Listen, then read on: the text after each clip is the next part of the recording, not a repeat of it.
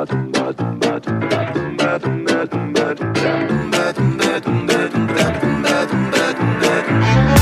Sejam muito bem-vindos, cinéfilos de sofá.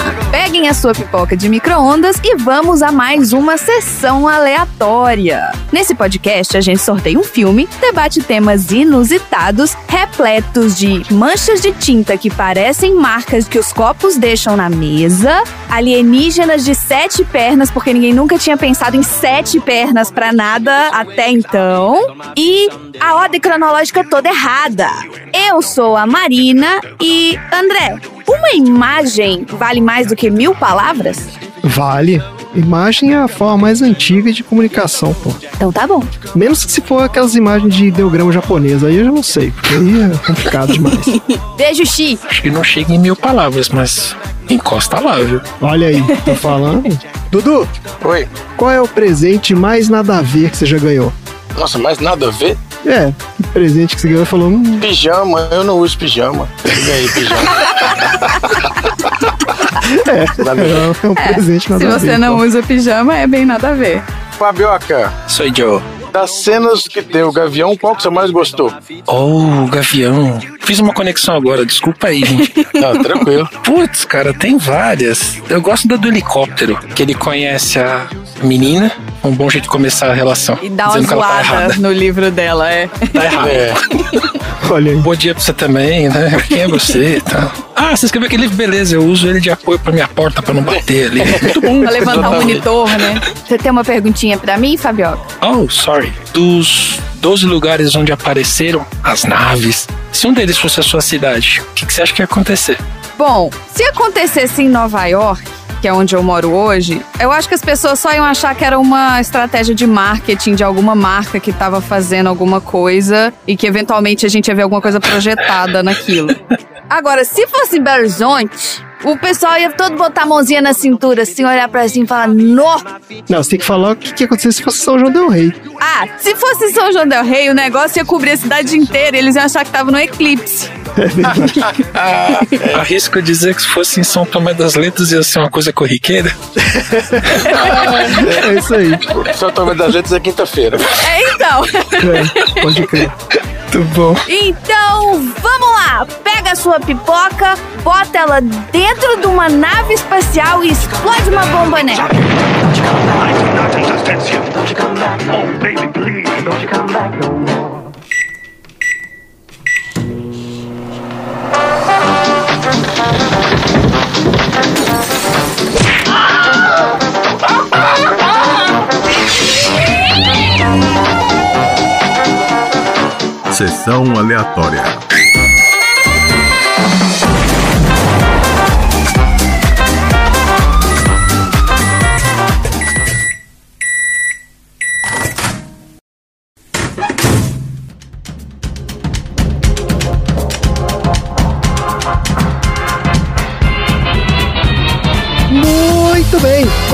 começando mais um episódio do Sessão Aleatória, o podcast mais alienígena da baixa podosfera. Esse é o podcast preferido dos alienígenas que vêm pra Terra pedir ajuda pra humanidade, mas esquecem que aqui a gente tá na idade da pedra ainda. E a gente já demonstrou isso em vários episódios aí de Sessão Aleatória, né? É só você escutar aí pra trás. Mas, ó, por exemplo, no episódio 12, que a gente fala sobre Star Trek, a gente explica as limitações físicas da viagem espacial, né, por causa do limite da velocidade da luz. E no mesmo episódio, a gente exemplifica as limitações mentais da humanidade, que a gente conta como é que a Pepsi e a Coca-Cola ficaram anos numa disputa imbecil para ver quem conseguia fazer uma lata de refrigerante que funciona no espaço.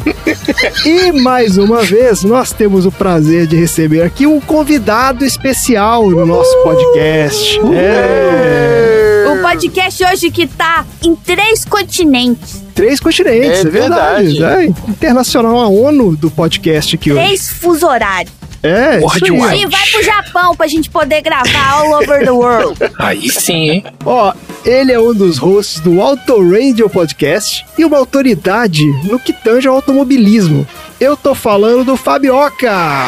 Prazer em receber você aqui no nosso humilde podcast. Fabioca, É nóis. Prazer é todo meu estar aqui. Obrigado pela autoridade no automobilismo. Mas essa é autoridade em vários assuntos, né, Fabiola? Você é o cara que. É, mais ou menos. Estudar sim, mas se entender outra coisa, né? Enfim, né?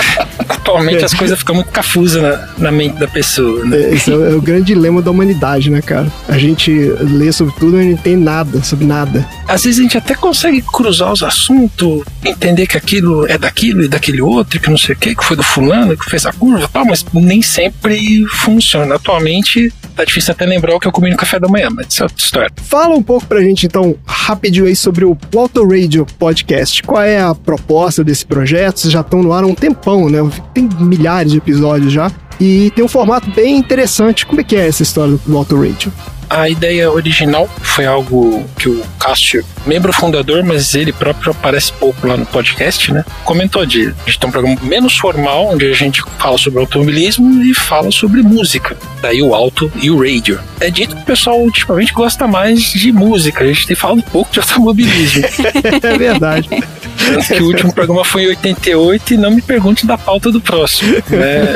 Enfim, mas aí acho que deve ser fase. Cada programa é dividido em álbuns. Por exemplo, vamos falar sobre 1988. Então a gente discorre sobre o que aconteceu no automobilismo em 1988. Tem uma pegada um pouquinho histórica aí que é sempre divertida de fazer e de comentar, né? E junto disso a gente tem também as músicas de 1988. Paralelo a isso, o pessoal tem produzido mais ultimamente são os, os programas mais de música, com o Under the Covers, com a banda que te pariu e outros quadros desse tipo, que aí tem lá a batuta do Bunnyman, que é, é o dono da bagaça, né? Ah, PPT, presidente da porra toda, enfim. isso aí. com o Valese, que é extremamente sabido de música, né? E mais uns convidados. Eu também apareci lá algumas vezes falando de música, mas eu sou menos letrado de música, eu gosto mais de falar de carro, né? Sempre que eu falo as minhas coisas de música, o Valese torce o nariz e tem um meio infarto, mas essa é outra história. Mas aqueles caras lá são chatos demais. Tudo que as pessoas gostam, eles não gostam. É incrível. Aqueles chato. Aí caras. você chamou o Marcelo lá ainda pra ajudar, entendeu? Que é outro. Só gosta de Iron Maiden, é um saco isso. Mas aí pelo menos continua naquela consistência, né? As músicas têm alguma guitarra. Quando as músicas não têm alguma guitarra, a coisa desanda completamente. Ah, e aí os caras ficam nervosos, né? Eles não gostam mesmo. Sertanejo tem guitarra, tá? Bacana, gostoso, mulher não pintou saudade, tô sabendo. Vai correr pro meu portão.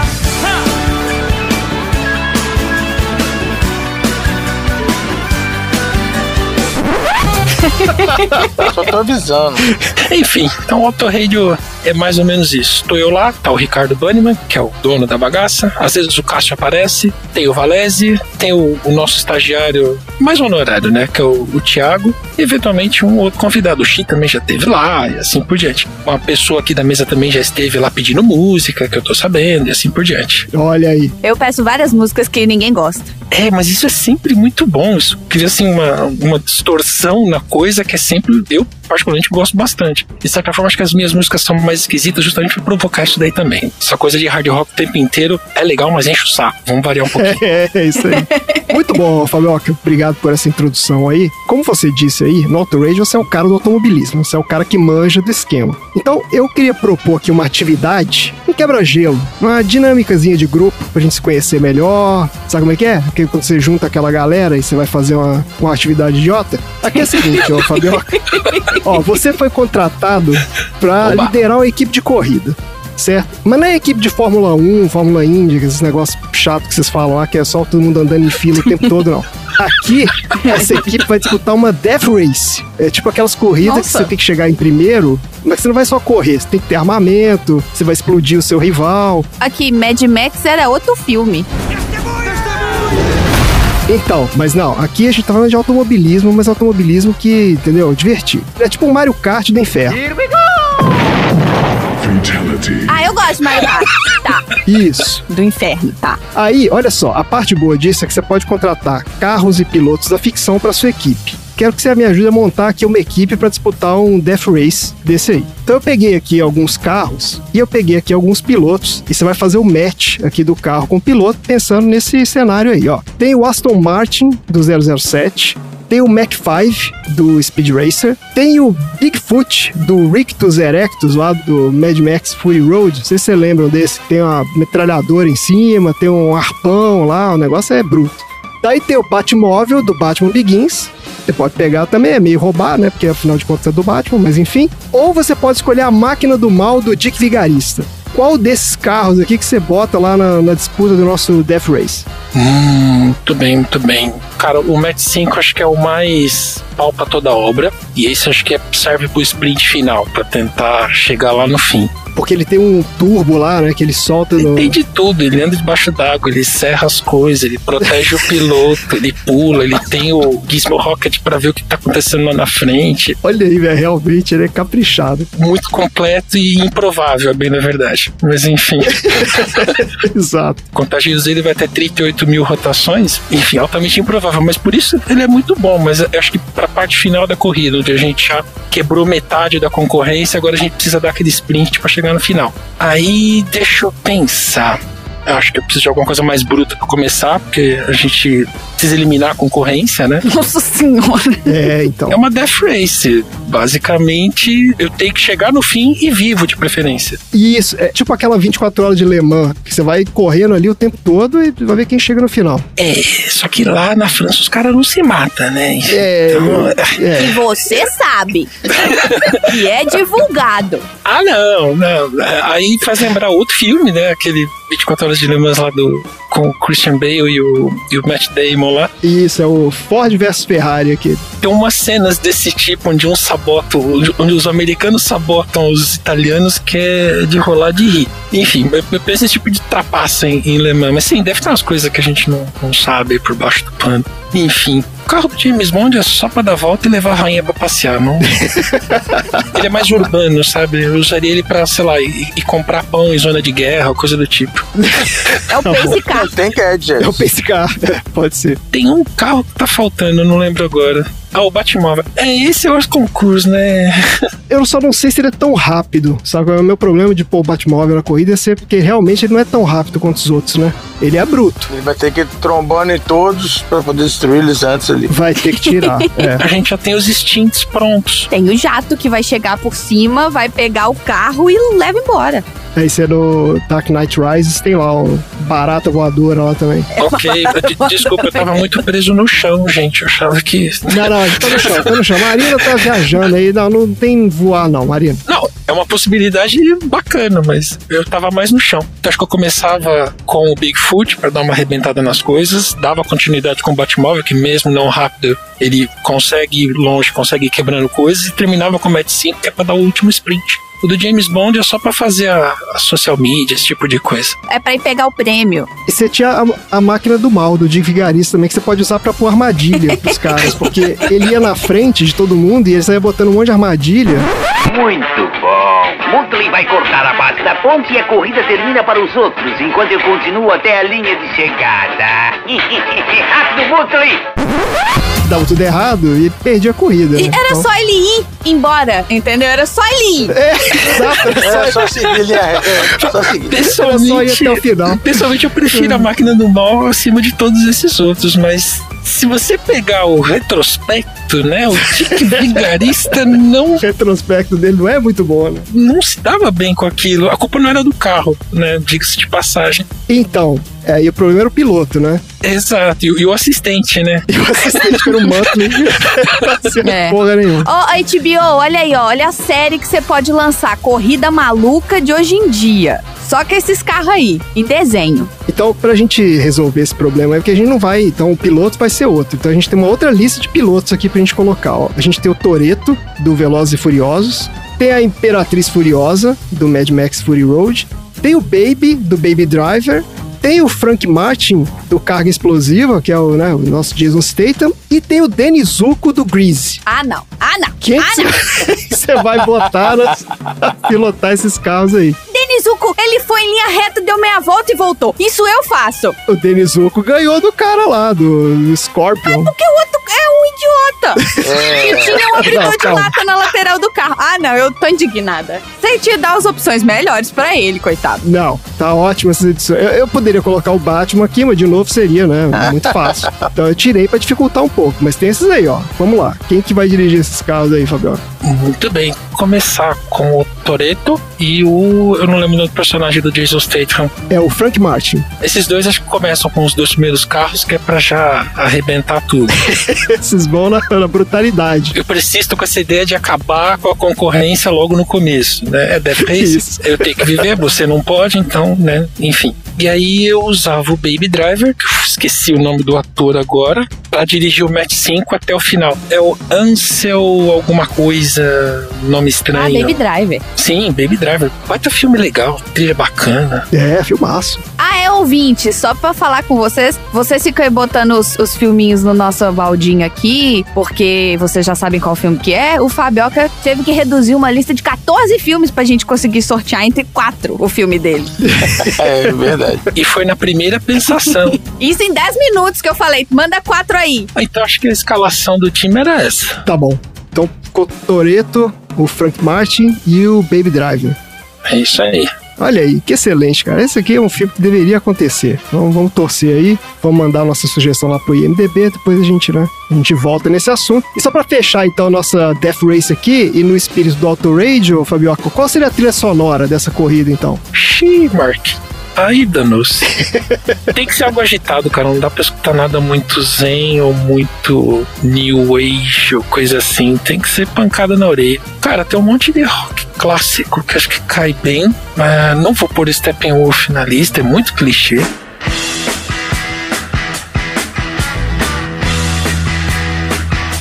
Ah, é clichê, é, mas funciona, é clichê.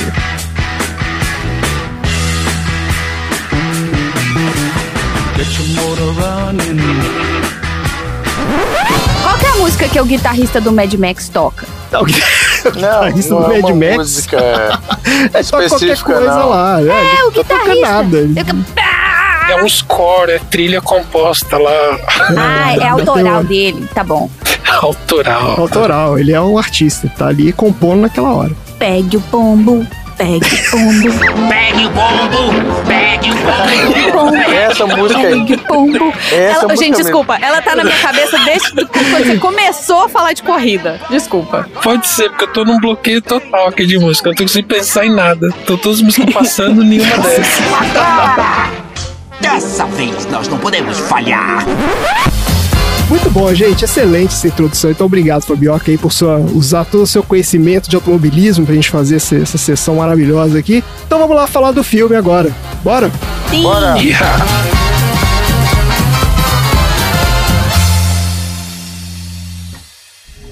Quem são vocês?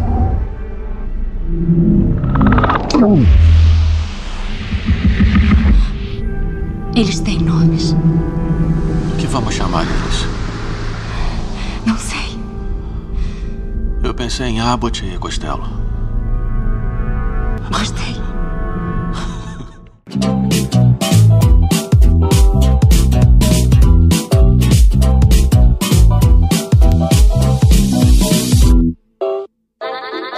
Beleza, gente, bora então pro filme. Ó, o filme de hoje é A Chegada, uma ficção científica inovadora que toca em temas profundos e questiona alguns dos princípios fundamentais do pensamento humano. Esse filme foi sorteado da lista aí, gigantesca, do nosso convidado, Fabioca. Fabioca, conta aí pra gente então por que você achou interessante falar sobre A Chegada aqui no nosso podcast.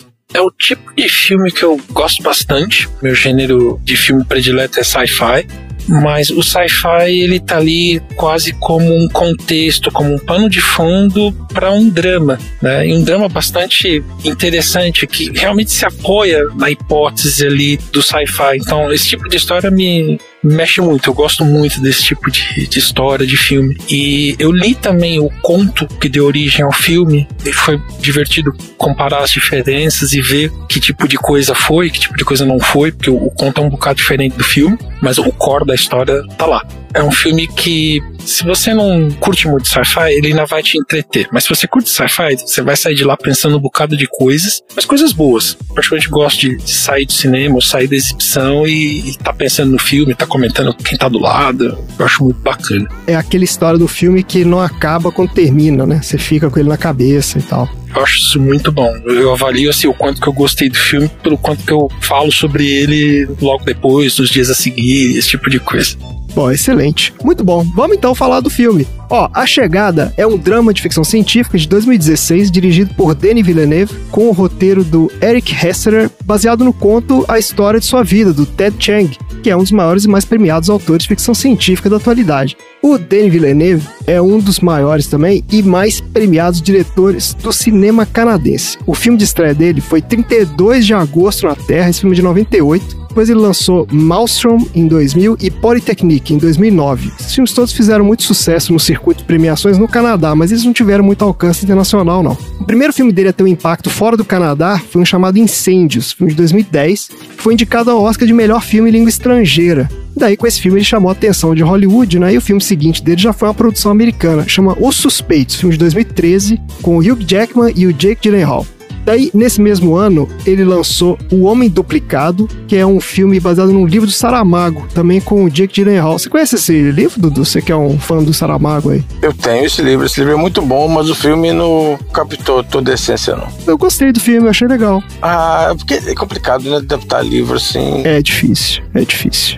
Bom, com o sucesso desses filmes, ele caiu de vez nas graças de Hollywood. Daí o filme seguinte dele foi Sicário, que é um filme de ação, né, com Benício Del Toro e o Josh Brolin, esse filme de 2015, que também foi sucesso de público e crítica. E depois veio esse aqui, que é A Chegada, né, 2016. E depois desse, ele foi dirigir a primeira mega produção dele, que foi o Blade Runner 2049, né? Filme de 2017, continuação de um dos maiores clássicos do cinema, dos filmes mais aguardados de todos os tempos, mas que acabou não fazendo todo o sucesso esperado, né? E agora ele tá com mais uma mega produção aí saindo do forno, viu? Que é o Duna, adaptação do romance do Frank Herbert. Ah, é dele? Pois É é. dele, é dele. Não saiu ainda, mas provavelmente quando a gente publicar esse episódio já vai ter saído. E é um dos filmes que eu mais tô afim de ver aí dos últimos tempos, viu? Também tô ansioso pra ver. Olha, esse cara não perde o bonde, não, viu? Ele tá pegando coisa boa e fazendo coisa boa. Tá fazendo coisa boa, mas o problema é que são produções também que tem muito hype, né? Que vem com muito hype. Aí é difícil, porque é aquela coisa da expectativa. Então o cara vai esperando uma coisa, chega lá é outra. Esse Blade Runner rolou muito disso, né? Você gostou desse, Fabioca, do Blade Runner 2049? Eu gostei. É complicado essa questão da, da expectativa. Eu, particularmente, tento não alimentar muito para não, sei lá, me decepcionar com algumas coisas, mas o, o que veio eu achei bom, achei que foi uma, uma continuação boa pra história, bem contado, o filme é visualmente super agradável. Ah, é muito legal, é. Eu particularmente gostei bastante, tanto que eu comprei Blu-ray, né? Beleza, então, olha só. A chegada estrela a Amy Adams como Louis Banks, o Jeremy Renner como. Como é que é o nome do cara? Ian Donnelly. Ian Donnelly. É agora que a gente fala que teve um crossover entre Superman e Marvel, assim? É assim que a gente... Não, não. e tem ainda o Forrest Whitaker como Coronel Weber. Ó, a Amy Adams é uma das maiores atrizes de Hollywood. Quando ela fez esse filme em 2017, ela já estava no auge de carreira, né? Ela começou a atuar em 99. O primeiro papel importante dela foi no Prenda-me se for capaz, do Spielberg, 2002, com o nosso querido Leonardo DiCaprio, olha aí. Ai, Ai, meu Deus do né? Mas depois disso, olha que curioso, ela teve dificuldade em conseguir outros papéis. Ela ficou um tempo ali meio que né, fazendo uns papéis pequenos e tal. Em 2005, ela conseguiu um papel num filme independente chamado Retratos de Família. E daí ela foi indicada ao Oscar de melhor atriz coadjuvante pela primeira vez. E daí a carreira dela decolou mesmo. Aliás, ela já teve seis indicações pro Oscar. Cinco de atriz coadjuvante e uma de melhor atriz, mas nunca ganhou, não. Ih, ó, sabe o que, que é isso? É muito tempo com o Leonardo DiCaprio. É verdade, né? Vai passando essa zica pros outros. É, passou, e foi tudo bem que ela apareceu no filme com ele, aí, ó. Tá aí. É isso aí. Ó, em 2007 ela fez Encantada, que foi o primeiro papel dela como protagonista. Ah, esse filme é lindo de morrer. É legal, é é legal. Eu é gostei legal. também. Parece bobo, né? Quando você vê a premissa assim, mas é bem feito, é um filme bem legal. É. E depois disso, ela se estabeleceu, então, como uma das grandes atrizes de Hollywood, né? Um dos papéis mais marcantes dela foi, obviamente, da Lois Lane, DCU aí, o universo da DC no cinema. Que ela representou em quatro filmes já, né? Foi no Homem de Aço, Batman vs Superman, Liga da Justiça e na nova versão da Liga da Justiça do Zack Snyder. Filme né, que a gente já falou aqui na sessão aleatória. O filme mais recente dela foi A Mulher na Janela, 2021. Já o Jeremy Renner, que era um ator de pontas, tinha até participado lá de alguns filmes de sucesso, né, mas sempre em papéis pequenos, até que a carreira dele deu uma virada quando ele estrelou um filme chamado Guerra ao Terror, em 2008. Foi um sucesso absoluto. Esse filme jantou o Oscar, teve nove indicações e ganhou seis, inclusive melhor filme e melhor diretora, né? Foi meio briguinha conjugal, né? Ela foi esposa do James Cameron. Acho que eles estavam ali tete a tete disputando algumas coisas. O posso estar falando uma groselha gigante. Ah, eu não sabia disso não. Olha aí, bastidores de Hollywood. Olha aí a fofoca, menino, ó o babado. ok, ok. Tem que conferir, mas eu lembro que nessa época ela ganhou coisas que assim já estava dado como garantido pro James Cameron e não. é isso aí, girl power.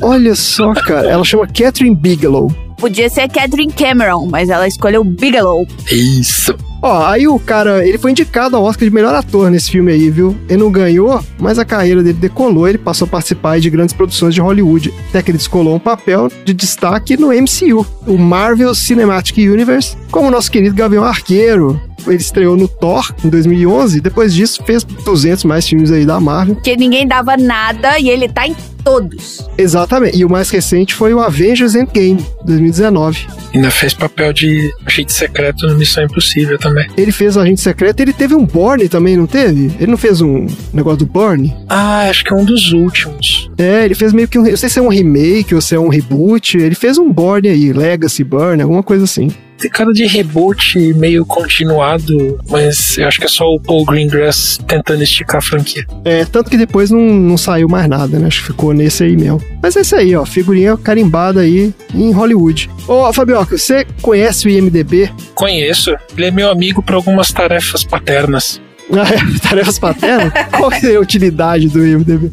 Vocês nunca viram o Parents Guide do IMDB? Não, o que, que é isso? Vocês não têm filhos, né? Mas dá uma conferida lá no Parents Guide, vira e mexe, você precisa saber. Meu filho pode ver esse filme, e às vezes você não tem tempo de assistir o filme e tomar sua conclusão. Então o Parents Guide costuma ter algumas anotações o mais sem spoiler possível sobre coisas que acontecem dentro do filme. Olha só. E aí você, enquanto pai, lê aquilo e decide, ó, ok, isso aqui meu filho pode ver, isso aqui também, isso aqui não. É a maneira como eu uso aquilo, eu acho aquilo extremamente útil. Cara, que interessante isso. Então, assim, eu gosto de MDB de modo geral, acho que é, é divertido. Eu não costumo ler as resenhas, mas eu costumo consultar o Parents Guide, que os meninos estão crescendo, eles já não são pequenininhos. Tanto que, assim, eles gostam de Velozes e Furiosos. É, eu, enfim, tolero, deixa pra lá. Mas aí a gente foi ver esse último no cinema, eu consultei o Parents Guide pra saber se tinha alguma coisa lá que de repente não, não rolava, né? E a gente achando que era inútil o IMDB. então, exato. Eu ia falar que aqui a gente usa o IMDB da forma mais inútil possível, Possível, é. que é o- consultar as sinopses do IMDB. Mas eu acho que, olha só, faz sentido isso que você falou, porque, olha, eles, eles são sucintos, eles não dão spoiler, né? E eles tentam resumir ali o troço em poucas palavras pra você, né? Eles põem categorias, né? Profanidade, nudez, álcool, drogas, não sei o quê. Então, assim, fica a dica. Ó, eu queria falar aqui que tem um drinking game usando o Parents Guide do IMDB. Olha que legal. Olha, Drinking game. Essa é novidade pra mim. É um drinking game que as pessoas pegam um filme aleatório. Olha aí, ó, vocês são aleatórios, vocês estão roubando Olha a aí nossa a ideia, né? aqui, ó. roubando nossa ideia. É, não, é maltrapilhos, tratantes. É, você pega um filme aleatório e vai direto no Parents Guide. E aí você lê o Parents Guide. Aí as pessoas têm que tentar adivinhar que filme que é, mas se elas não adivinham, toma uma dose ou, ou bebe, entendeu? Aí a pessoa que tá conduzindo, ela vai lendo mais e mais frases do filme aí, ah, eu sei qual que é. Então, assim, pra você acertar, você arrisca um shot Ah, pessoal inventando formas de se embebedar de formas de formas aleatórias. aleatórias. Então vamos lá, ó. a sinopse do MDB desse filme aqui é a seguinte: um linguista trabalha com os militares para se comunicar com formas de vida extraterrestres depois que 12 naves espaciais misteriosas aparecem ao redor do mundo. É isso. Um linguista É porque é aquela dificuldade que eles têm com o negócio da tradução, né? Do. Isso aqui é a tradução gênero. automática, do gênero, exatamente. Eles nunca conseguem acertar. Mas a, a história do filme. Esse filme, assim, é um filme que quanto menos você souber, acho que mais você se diverte, sabia? Não é um filme que vale a pena você ficar dando sinopse muito detalhada, mas eu vou aqui falar um.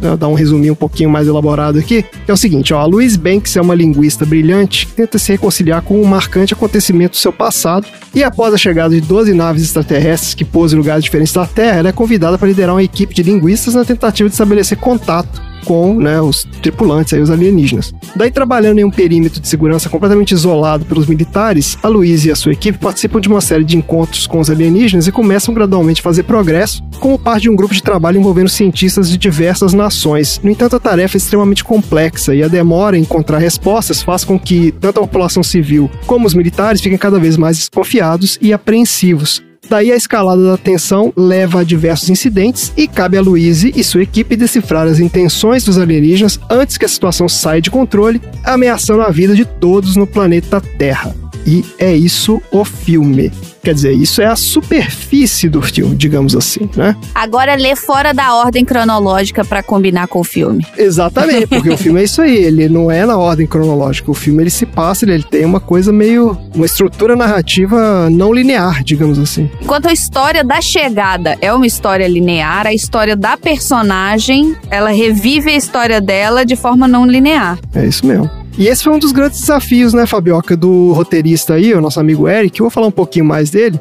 Mas foi o desafio dele na hora de adaptar o conto, né? Porque eu li também o conto do Ted Chiang. E a minha impressão é que na leitura do conto, essa questão assim dos momentos diferentes, ela é mais bem marcada, assim, você consegue né, entender mais claramente o que está acontecendo ali. Enquanto no filme, eu vi o filme antes de ler o conto. Então quando eu vi o filme eu achei um pouco confuso, assim, eu demorei um pouco a entender o que estava rolando e tal, mas faz parte da experiência também. Mas eu acho que esse é, é o grande desafio, né, cara? Você fazer um filme com uma narrativa não linear. Não é uma coisa trivial, pô. Não, não é mesmo. E assim, o conto tem a cadência dele, o ritmo dele, né? Você não tem que se preocupar em, com relação ao, ao produto, né? O filme, produto, para ser uma coisa bastante palatável, bastante acessível. Essas são as premissas que o roteirista tem para trabalhar. O bom é que realmente o material do Ted Chiang é muito bom e eu acho que o, o Eric Hassler, é um nome assim, ele foi bastante feliz na adaptação. E a questão do tempo, sim. Ó, meu vizinho resolveu quebrar mais o banheiro dele. Não sei se dá pra Olha ouvir aí. aí. Sete horas da noite, cara quebrando o É, banheiro. fazem 21 dias que isso tá acontecendo, tá?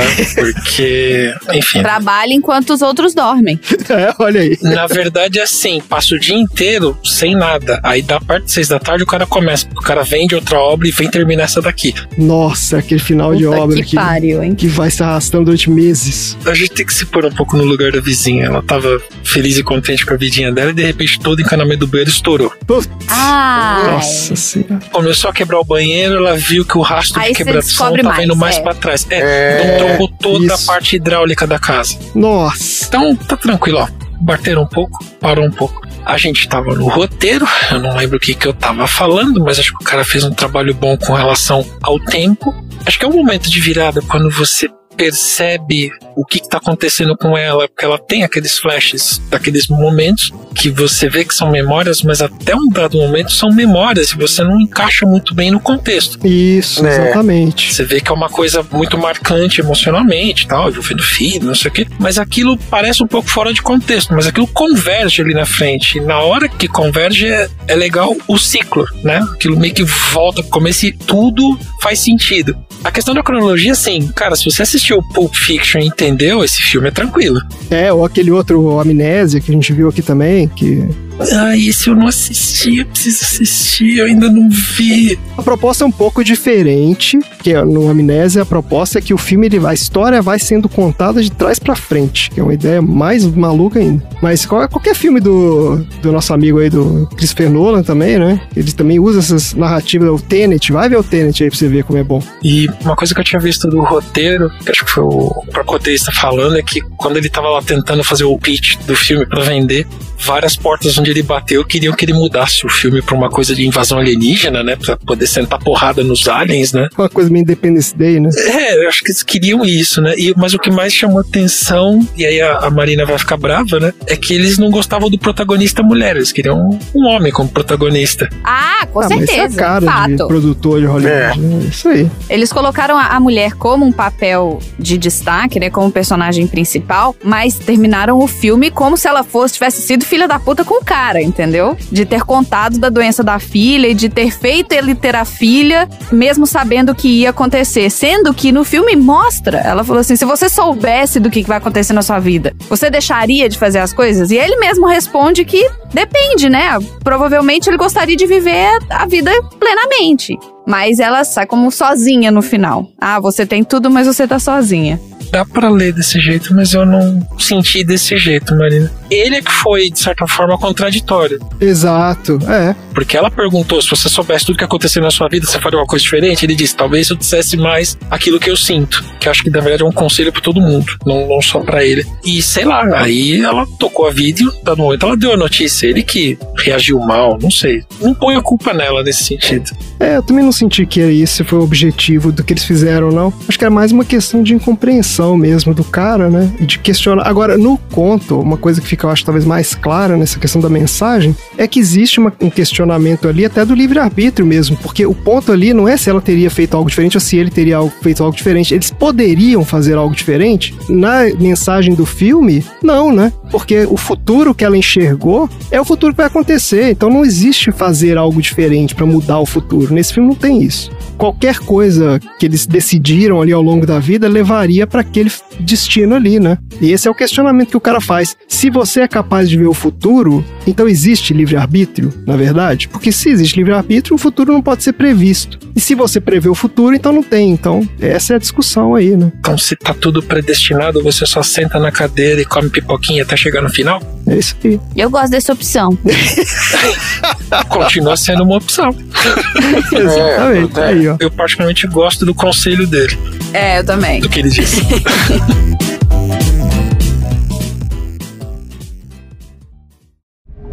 Quem são vocês?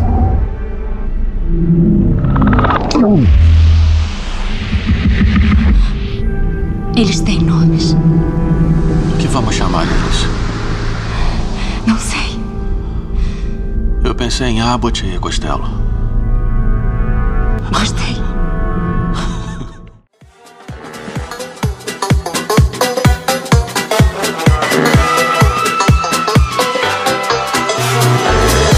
Pouco então de alguns bastidores aqui, alguma historinha da produção desse filme. Tem uns pontos interessantes aí que o Fabioca tocou já. Que é o seguinte, ó, essa história começa com o roteirista lá, que é o Eric Hesserer. Esse cara, ele tinha recém descoberto o trabalho desse Ted Chiang, né, que é um escritor de ficção científica, super premiado e tal, e ficou fascinado pelo trabalho do cara. Daí ele saiu comprando e lendo tudo que ele podia da obra do Chiang. Ficou maluco, comprou uma porrada de livro e tal. E depois de ler várias coisas, uma história em particular chamou muita atenção dele, que foi esse conto que a gente está comentando aqui, que chama A História da Sua Vida. Esse conto tinha sido originalmente publicado em 98, ganhado diversos prêmios. Daí o Eric ficou muito impactado emocionalmente, mas também muito intrigado pela narrativa não linear, que é esse outro ponto que a gente comentou também. E falou, pô, como é que isso aqui caberia num filme? Como é que eu transformaria isso num filme, né? E ele começou a escrever a adaptação da história para o roteiro e começou a tentar vender esse negócio em Hollywood. Só que, né, como o Fabioca comentou aí, nenhum estúdio se interessou, porque aí tem várias razões que a gente pode, né? A gente já comentou algumas coisas aqui no Sessão Aleatória em outros filmes, mas olha só, esse cara tava em início de carreira, ele não tinha cacife em Hollywood para vender nada. As únicas coisas que ele tinha feito até então eram um remake da Hora do Pesadelo, depois ele fez um roteiro do Premonição 5, ó o currículo do cara. Deus. Nossa. E o remake do Enigma de Outro Mundo. Que esse até não é ruim, não. Mas assim. Tem cara, remake desse filme? Não sabia. Tem. É porque ele não é bem um remake, ele é um prequel barra remake. É Lá uma vem. história meio esquisita. Tá ficando mais complicado. É, é porque ele é um remake, ele meio que reconta a mesma história, mas aí no final ele conecta com a do início. É meio que. Cara, olha só, é o cara é roteirista iniciante, entendeu? Tá tentando fazer ali o que os caras estão mandando. Tudo isso aqui ele foi contratado pra fazer, né? Não é nada obra dele. Ah, não é autoral. Não, assim, ele foi contratado pra escrever o que os caras queriam. E aí, ele tentou vender esse roteiro desse filme aqui, que olha só, é um filme de ficção científica, então assim, já é nicho. É um problema que esses filmes são caros, porque você tem que botar efeito especial, botar nave, botar alienígena, então assim, os caras do estúdio também já ficam com o pé atrás. O conceito é relativamente complexo, pô. Você tá falando de linguística, você tá falando de livre-arbítrio, de, né, vários conceitos assim que não são muito corriqueiros em filme de Hollywood. E o cara, pô, desconhecido. Então assim, era um risco muito grande, né? E nenhum estúdio topou. Daí ele ficou vários anos andando com essa história aí debaixo do braço, né? E nada, tentando vender. Até que esse roteiro caiu na mão de dois caras. Um Ayrton Cruz. Não, não, dessa vez Ah, não foi o Tom Cruise. Vai que era. Nem o não Leonardo sei. DiCaprio. Ok. Não, caiu na mão de dois produtores, um cara chamado Dan Levine e o outro que é o Dan Cohen. Esses caras a gente nunca ouviu falar, mas eles eram os caras por trás do Stranger Things. Olha só. Olha aí. É. Os irmãos Duffer, né, que são os criadores do Stranger Things, também estavam nessa mesma coisa, tipo, tentando vender lá o roteiro deles, batendo de porta em porta e tal, e mesmo esquema, nenhum, ninguém topava, porque caras desconhecidos, história de né, meio ficção científica, fantasia e tal. E esses caras compraram o roteiro dos caras e fizeram todo o esquema com a Netflix lá, emplacaram a série na Netflix e tal, e estavam fazendo a produção da série do Stranger Things. Então eles viram nisso um nicho, falou, porra, tem gente boa aí com né, coisa interessante, inteligente debaixo do braço e não tá conseguindo vender. Vamos tentar achar esses caras. Então começaram a pegar vários roteiros de caras iniciantes e tal. E quando caiu o roteiro desse cara, do Eric Hessler aqui na mão deles, eles adoraram, porque eles já conheciam o conto do Ted Chen, eles já tinham a ideia de fazer um filme, eventualmente, em algum momento. Falou, pô, chegou um roteiro pronto na mão deles. Falou, cara, é isso aqui, né? Vamos falar com esse cara. Chamaram o roteirista lá pra conversar e começaram então a trabalhar juntos, foram refinar o roteiro.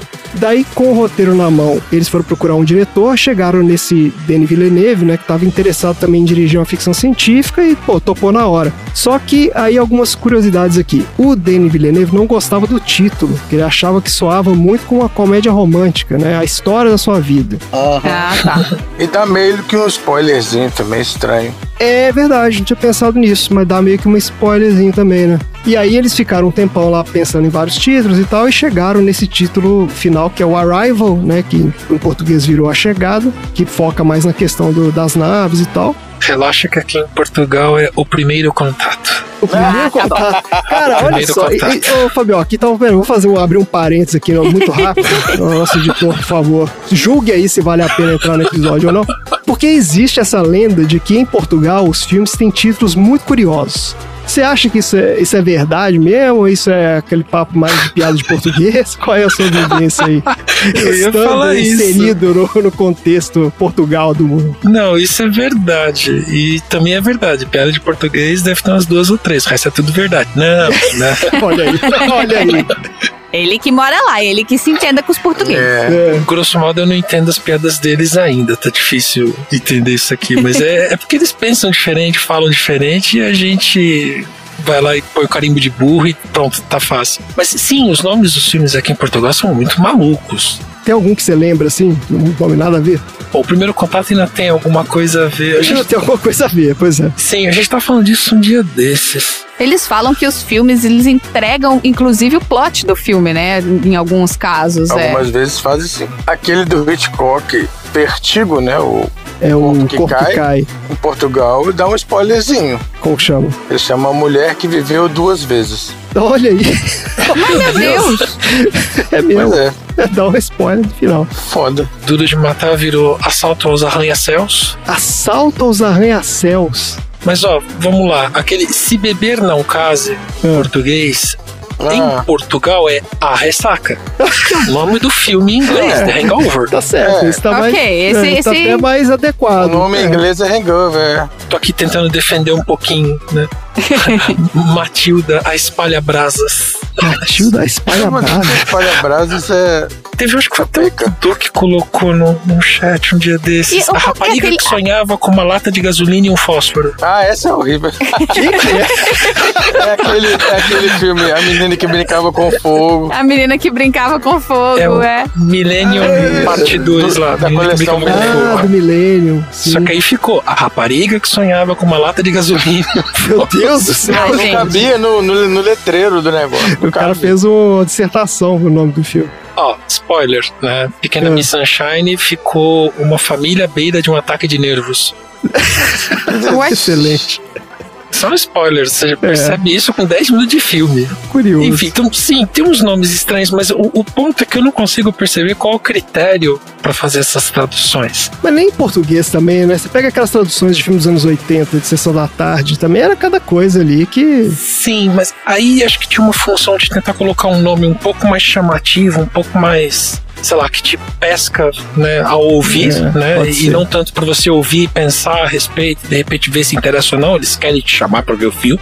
Uhum. Mas, por exemplo, tava conversando com um amigo que fez traduções durante um tempo. Ele xingava, por exemplo, bastante traduções de jogos, Hum. que era muito frequente eles receberem material traduzido, escrito, e aí os dubladores iam lá e faziam uma coisa completamente diferente. E aí, quando você tinha que casar a dublagem com a legenda, nada dava certo. Outra coisa que ele comentava era o subtítulo Tá. que tem filmes que pro Brasil precisavam ter um subtítulo, porque senão você não dava um contexto do que estava acontecer. Contextualizar, né? Então, o, o pior de todos para mim, o único que eu lembro assim de bate pronto é, é aquele Hurricane ou Furacão.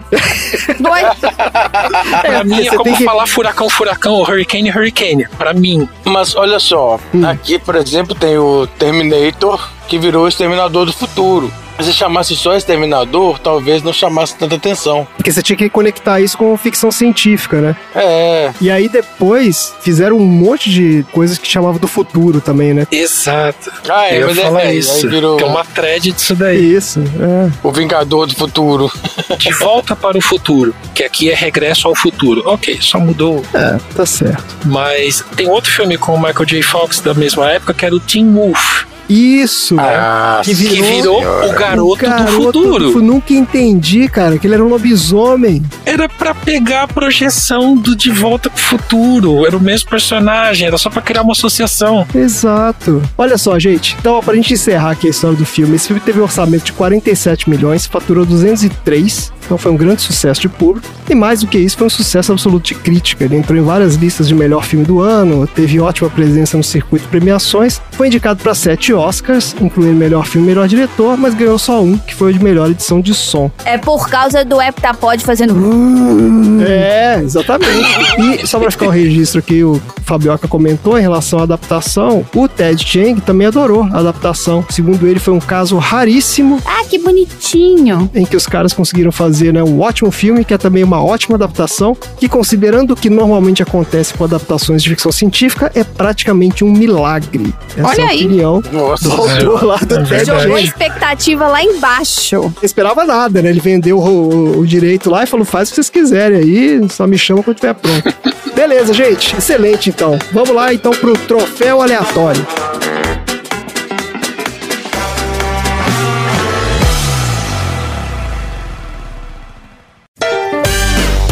Troféu aleatório.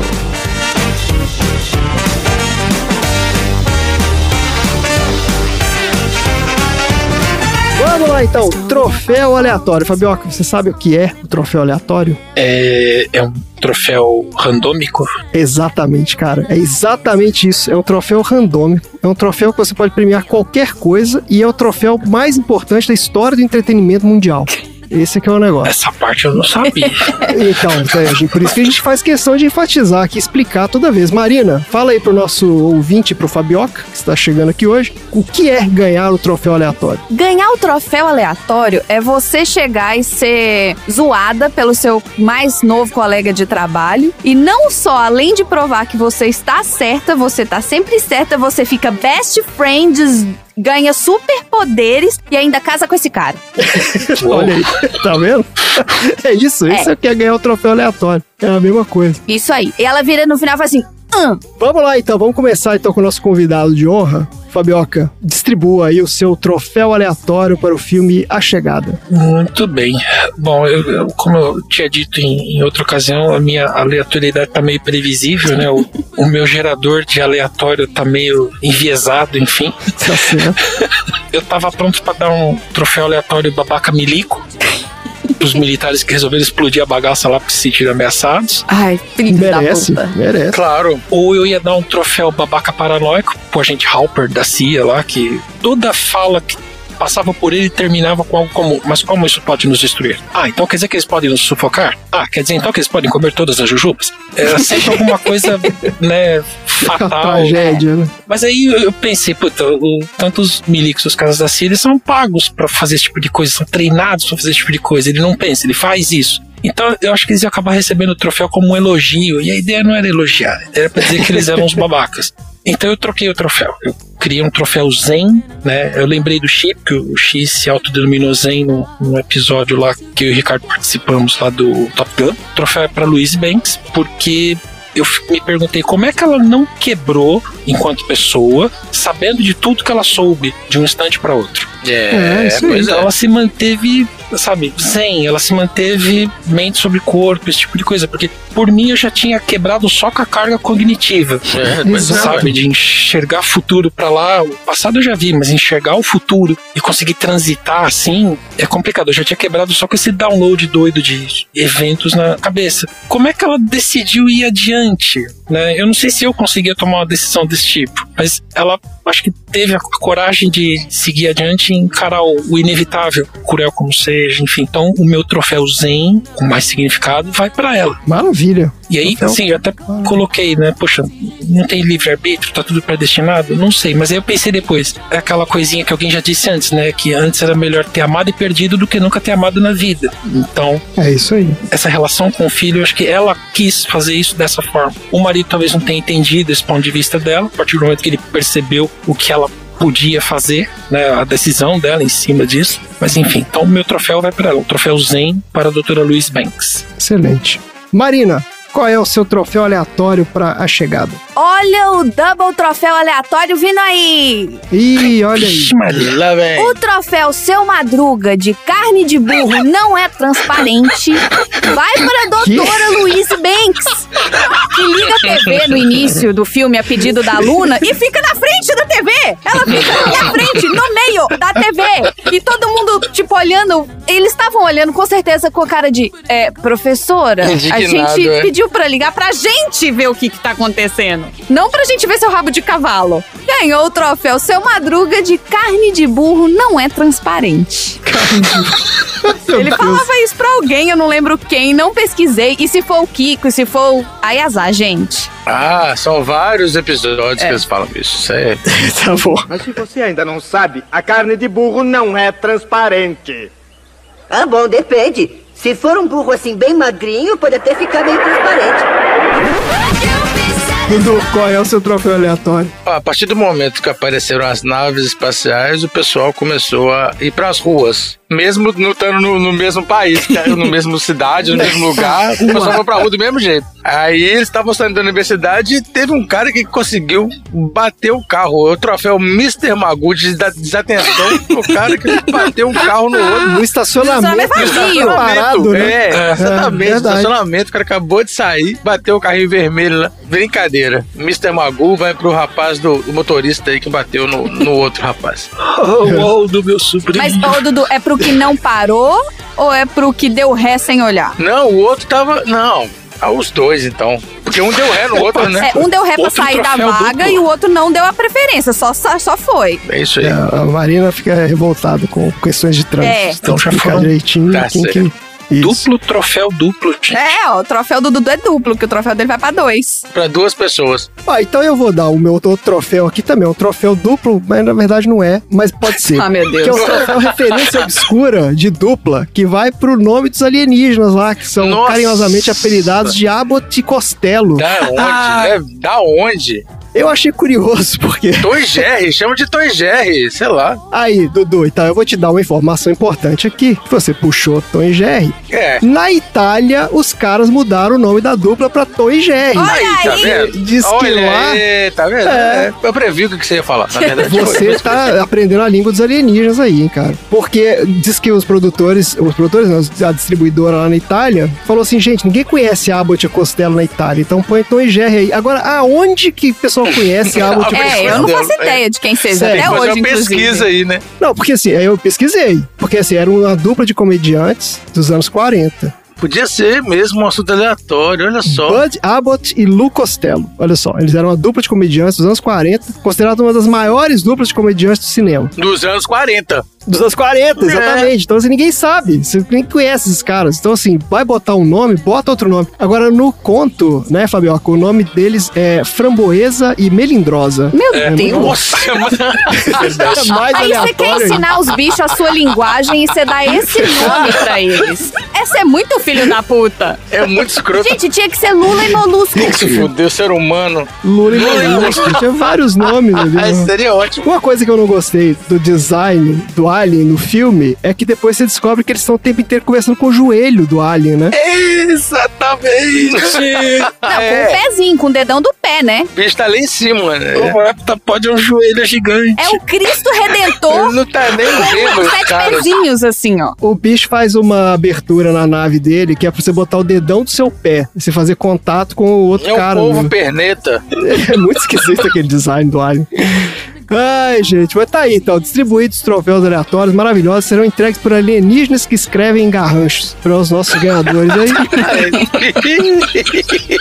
Imagina o caderno de caligrafia deles. de caligrafia, sabe? Chorar, né? Marina, nós temos recados hoje? Temos um recado. Eu gostaria de informar que hoje o Fabioca está sendo consagrado com o título de Aleatória número 10.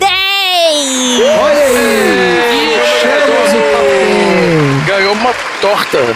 Que vai ser entregue pro alienígenas de Forma de sete pernas. escrita. Exatamente. Você ganhou uma torta não, não linear. Mãe, tirei 10 em alguma coisa, mãe.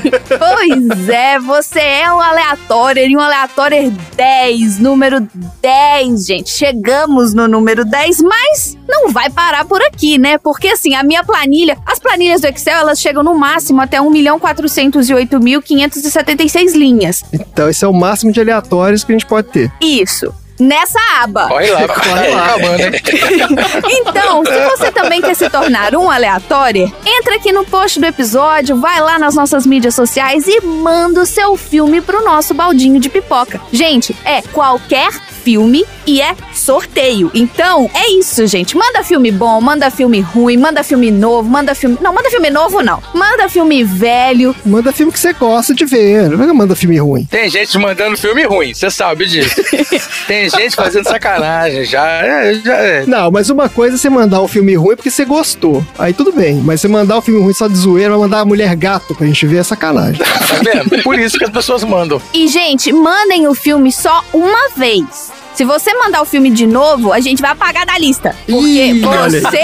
Ó o Querendo recado aí, ó. hackear, tô querendo hackear. Estão tentando hackear a lista e mandar o mesmo filme várias vezes. E não vale, gente. A gente vai remover os filmes que vieram da mesma pessoa. Ou seja, se pessoas diferentes mandarem, aí o filme pode até ser que tenha mais chance, porque são mais pessoas pedindo. Tudo bem, é. Pois é, mas assim, né? Mandem, filme, mandem filmes diferentes. Seja você também aleatório e vire um aleatório. Olha aí, É maravilha. Excelente, tá dado o recado.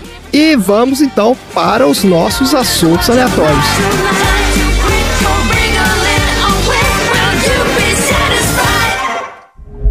Quem são vocês?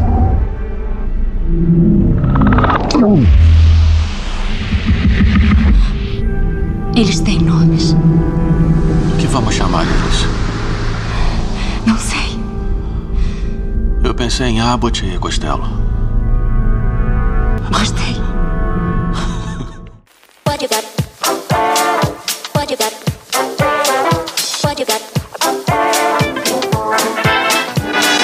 Vamos lá então, assuntos aleatórios. Ô Fabioca, a gente sempre fala que os assuntos aleatórios são o prato principal do podcast. Porque o papo do filme é uma entradinha só. E aí a gente sempre faz uma analogia com alguma, né, alguma comida relacionada, né, com o filme, com os personagens do filme. Só que o problema é que esses alienígenas do filme, eles não têm boca, né? Então assim, o que, vai comer o quê? É complicado, né? Eles têm aquele buraco no pé. A não ser que ele coma por ali, né? Ele aspira, né? Ele aspira alguma coisa ali com o pé. Eu acho que é telecinético, assim, é por pensamento. É isso que eles comem as palavras, é isso que eles comem. Igual aquela doida lá no Brasil que se alimentava de luz. Ah, tem isso aí também. Tem pessoal que se alimenta de luz É também. aquela fumacinha paz e amor lá. Aí eu não lembro se o Jô Soares na época perguntou pra ela, então quando você faz um lanchinho, você leva uma lanterna e liga na boca, coisa tipo. Nossa senhora. Nossa senhora. Já fumar um, Faz tanto um tempo chá. que eu não sei se é projeção minha ou se o Jô Soares perguntou de verdade, mas é, faz sentido. Eu não lembro dele ter perguntado, não, mas seria uma ótima pergunta fazer pra essa pessoa, cara. E assim, agora com LED, então a luz deve ter um sabor completamente diferente, né? Colorido, né? LEDs coloridos. Então não vai colorido. faltar comida. Vai ter que gastar em pilha, né? Vamos lá então, gente. Maravilha. Assuntos aleatórios. Vamos começar então com o Dudu. Não, Dudu, ver é- depois. Não vai? Por que não? Vou ter que ir no banheiro aqui, rapidinho. Então, peraí que eu também preciso. do 30 céu. segundos. Então vamos lá. Então vamos lá, Marina. Qual é o assunto aleatório da semana? O meu assunto aleatório da semana é. Quando eu assisti o filme, né, que eles começaram a projetar aquela a escrita alienígena circular deles, eu pensei que aquilo parecia muito com as manchas de copo que ficavam quando a gente colocava o copo molhado, né, na mesa e ficava manchado e tudo mais. Mas também me lembrou aqueles testes de mancha de tinta da psicologia que usa pra analisar Ah, é o teste de Rorschach, né? Exatamente. Então hoje a gente vai falar sobre o teste de manchas de Rorschach. Todo mundo aprendeu graças ao Watchmen, né? Que ninguém nunca soube o que, que era isso. Foi ler o Watchmen e aprendeu lá o que, que são as manchas de Rorschach. Pois é. Vamos lá então. Esse teste é um conjunto de cartas com imagens de manchas de tintas dobradas sobre si mesmas para criar uma imagem espelhada. Ele também é o que os psicólogos chamam de um teste projetivo. A ideia básica é de, quando é mostrada a uma pessoa uma imagem sem sentido, como uma mancha de tinta, a sua mente irá trabalhar bastante para dar um significado para esse estímulo. E essa atribuição é gerada pela mente. Ao perguntar para uma pessoa o que ela vê na mancha de tinta, elas podem estar, na verdade, falando de si mesmas e de como elas projetam o significado sobre o mundo verdadeiro. Mas o seu inventor, o Hermann Rorschach, nunca teve a intenção de criar isso como um teste de personalidade, que é o que o pessoal usa hoje em dia até em entrevista de emprego para analisar as pessoas, né? É isso mesmo, eu já fiz. Você fez teste de Rorschach? Fiz teste de Rorschach numa entrevista de emprego, cara, há muitos anos atrás. Caraca. Você foi contratado? Eu cheguei a receber a proposta, mas eu não, não topei na época. Mas eu fiz o teste, eu lembro direitinho. Bom para você. Exato. E eu achei tosco na época. Eu falei, gente, o que, que é isso? Nada a ver isso aqui. É. Essa ferramenta ela foi desenhada com o propósito de iluminar um pouco os segredos ocultos da nossa identidade. As características e os traumas de infância que talvez a gente não tenha acessado na nossa memória antes. Supostamente, graças a esse tipo de teste, os psicólogos podem acessar na nossa mente os pontos que são mais difíceis de analisar à primeira vista. E para aplicar o teste de Rorschach, basta mostrar as pranchas com as imagens e deixar que o sujeito em questão faça uma interpretação livre. E posteriormente, se analisam todas e cada uma das respostas que o avaliado deu à questão: o que você vê nessa imagem? Eu achei muito parecido com ver na nuvem, sabe? Ah, aquela nuvem ali parece um cachorro pulando em cima de uma cerca. É isso, você projeta o que tá na sua cabeça na nuvem que você tá olhando pro céu. Santa paridolia, Batman. Agora, o Herman Horst, eu vou falar chamar ele só de Herman, que o sobrenome dele é muito difícil. Não, você pode falar Rorschach. A gente aprendeu com o Watchmen também. Não foi porque a gente sabe psicologia, não. Tá bom. Quando ele era criança, o jovem Rorschach, ele era um fã de um popular jogo chamado Clexografia. Popular. Popular. Lexografia de algum parente dele? 1918, gente, que eu tô falando, tá? Ah, 1918. Albert Costello sabia jogar. Certamente Abbott e Costello eram fãs da Clexografia. Até o gordo e o magro jogaram esse. É isso. O Rorschach gostava tanto desse jogo que o seu apelido era Clec. Ah, pronto. Ah, lá vem aquele cara chato, o Cleck, jogar, querer jogar aquele jogo. Puta. Com as cartinhas dele. Vamos embora, Costello, que ele vai querer jogar com a gente de novo. A ideia desse jogo era colecionar cartões com manchas de tinta que podiam ser compradas no comércio local. Os colecionadores podiam criar histórias a partir das manchas de tinta. E mais tarde, quando Rorschach foi estudar psiquiatria, em 1918 ele percebeu que os pacientes diagnosticados com esquizofrenia faziam associações a partir das manchas de clexografia diferentes das pessoas normais. E foi então que ele desenvolveu o teste Rorschach como uma ferramenta que servisse de diagnóstico para a esquizofrenia.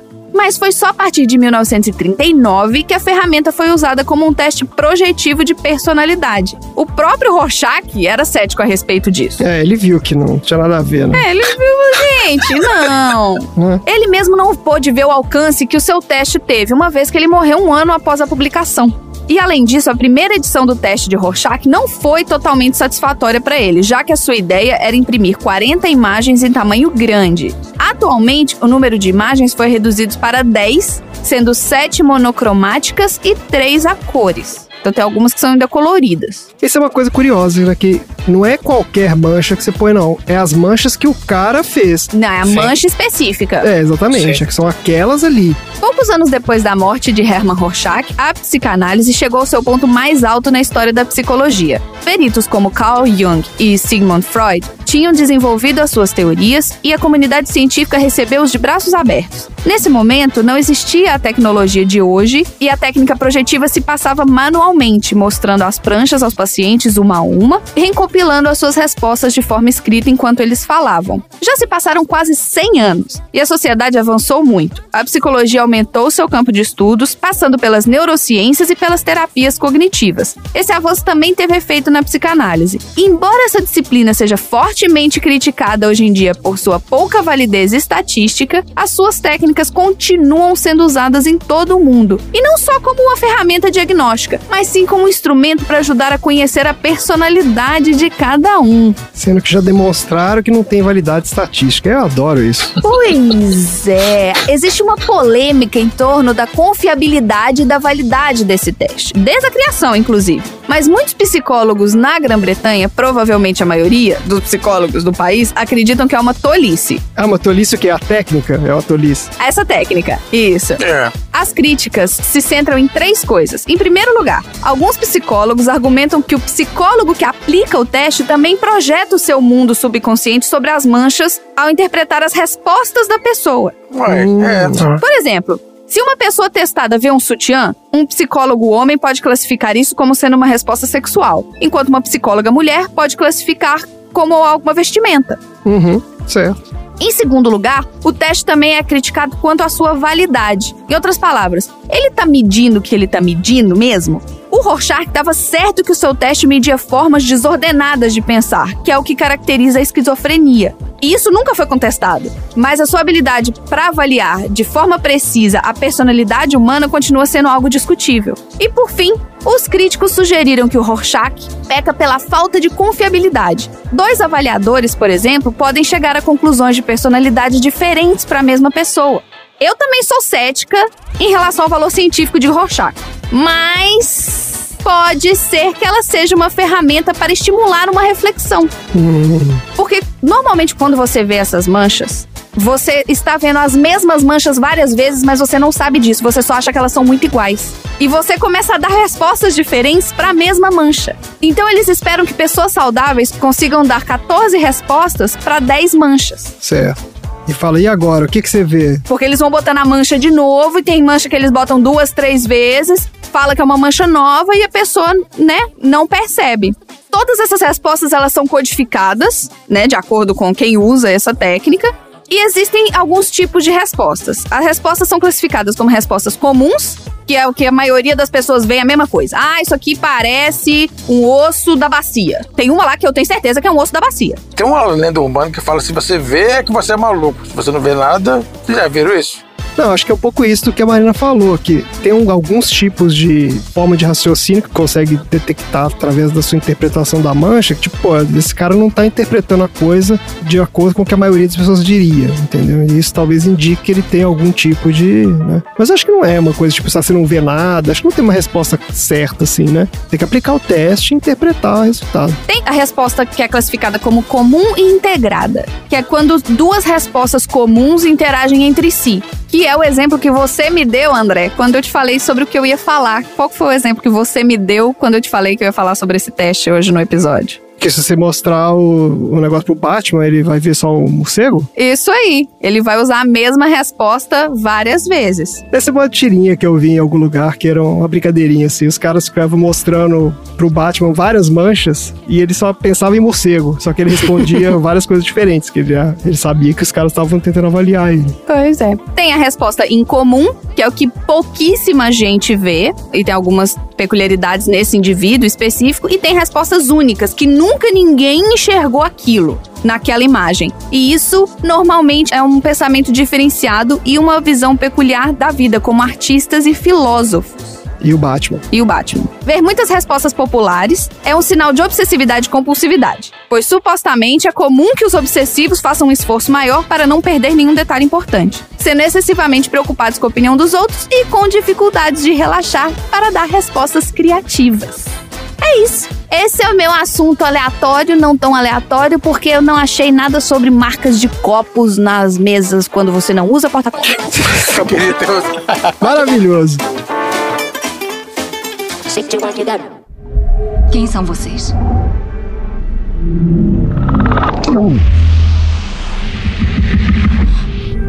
Eles têm nomes. O que vamos chamar eles? Não sei. Eu pensei em Abbott e Costello. Gostei.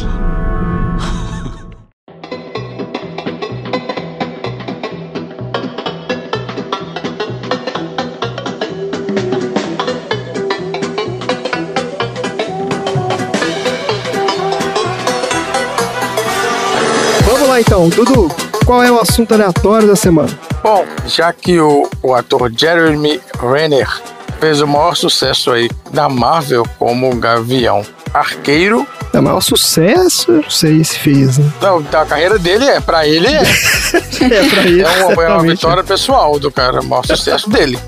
É isso aí. Eu vou falar do Gavião Real, que é um gavião de verdade. Ah, que não é o Gavião Arqueiro. Não, falando de um Gavião Real. Ah, o Gavião Bicho. É o mundo animal aqui de novo.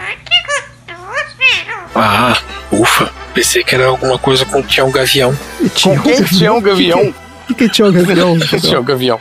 Tinha um gavião, era o, era o bandido de uma das versões da Corrida Maluca, que ele sempre sequestrava a Penélope Charmosa. Nossa, cara, eu Nossa, lembro tinha um disso. gavião, mas não. Menor ideia. Seja bem-vinda, Penélope.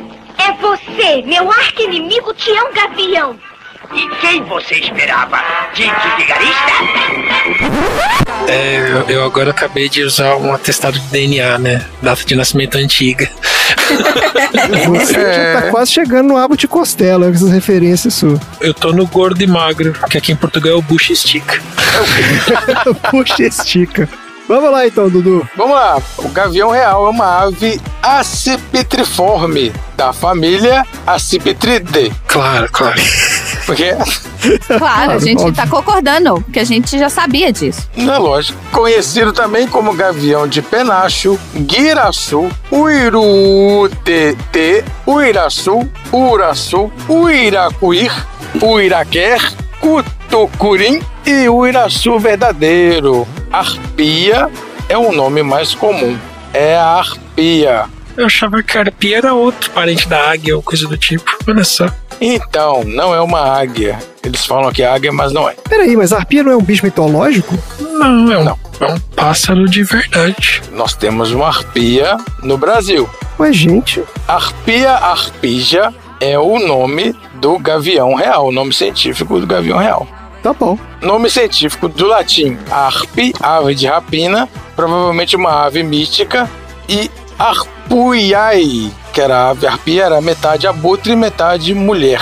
Aí, é isso que eu tô falando, pô. Sim, vem do mitológico. Ah, entendi o que você tá falando. Que a ave recebeu o nome por causa do ser mitológico, então. Então tá certo, então faz sentido. Então a origem do nome é o ser mitológico. Embora não seja a maior das aves predadoras do planeta, é tida como a mais forte. Possui um bico potente e suas garras são maiores que as do urso pardo americano. Caraca! Tem vários grupos de brasileiros que moram no exterior que o pessoal fica vendo os americanos falar dessa águia careca, porque é a minha águia, não sei o quê. Vocês já viram o tamanho das nossas? As nossas comem essas aí, nossos careca, e no couro. Beijo, Marcelo. É, a arpia é muito mais forte. Olha só, a perna da arpia tem a grossura de um punho de um homem adulto. Jesus! Meu Deus, gente. a- Caraca. Ui. Tem um crescimento populacional muito lento. Graças a Deus, né, gente? Não, esse fato, associado a grandes áreas florestais e a caça discriminada, torna a espécie ameaçada de extinção. Ah, não. A despeito do tamanho e a força, o gavião real é frágil. Reza a lenda na floresta que a ave de garras afiadas ataca pessoas e come crianças, o que estimula aí a matança desse bicho. Ah, tá. Vira essas lendas urbanas que é, claro. sim. Santa ignorância. Só que é óbvio que não, isso aí é- não acontece. Claro que não, isso aí é justificativo idiota. Igual comunista come criança também. Exatamente. Ah, é.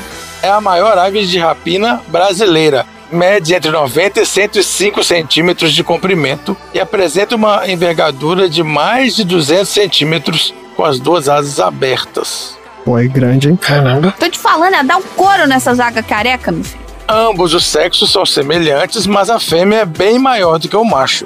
Seu peso varia entre 4 e 4,8 quilos para o macho e entre 7,6 e 9 quilos para a fêmea. Isso para uma ave, que é um animal que tem que ser leve, é muita coisa. O bico, em forma de gancho, é robusto e de coloração cinza escura. Os olhos são marrons escuros, as pernas e pés são amarelos. São bem fortes e equipados com longas garras negras. Uma curiosidade é que esses gaviões eles não usam o bico para atacar, eles usam só as pernas e para se defender também. Eles usam o bico só para se alimentar mesmo. O filhote precisa de 4 a 5 anos para alcançar a plumagem adulta. Nossa! E para cada plumagem anual, o jovem apresenta pequenas variações na coloração da plumagem, no número e na largura das barras da cauda. Se alimentam de animais grandes, como a preguiça real. Gente, a preguiça real não é a preguiça que vocês conhecem. A preguiça real, ela é muito grande. Meu Deus! Achei que você fosse falar, ela é menor.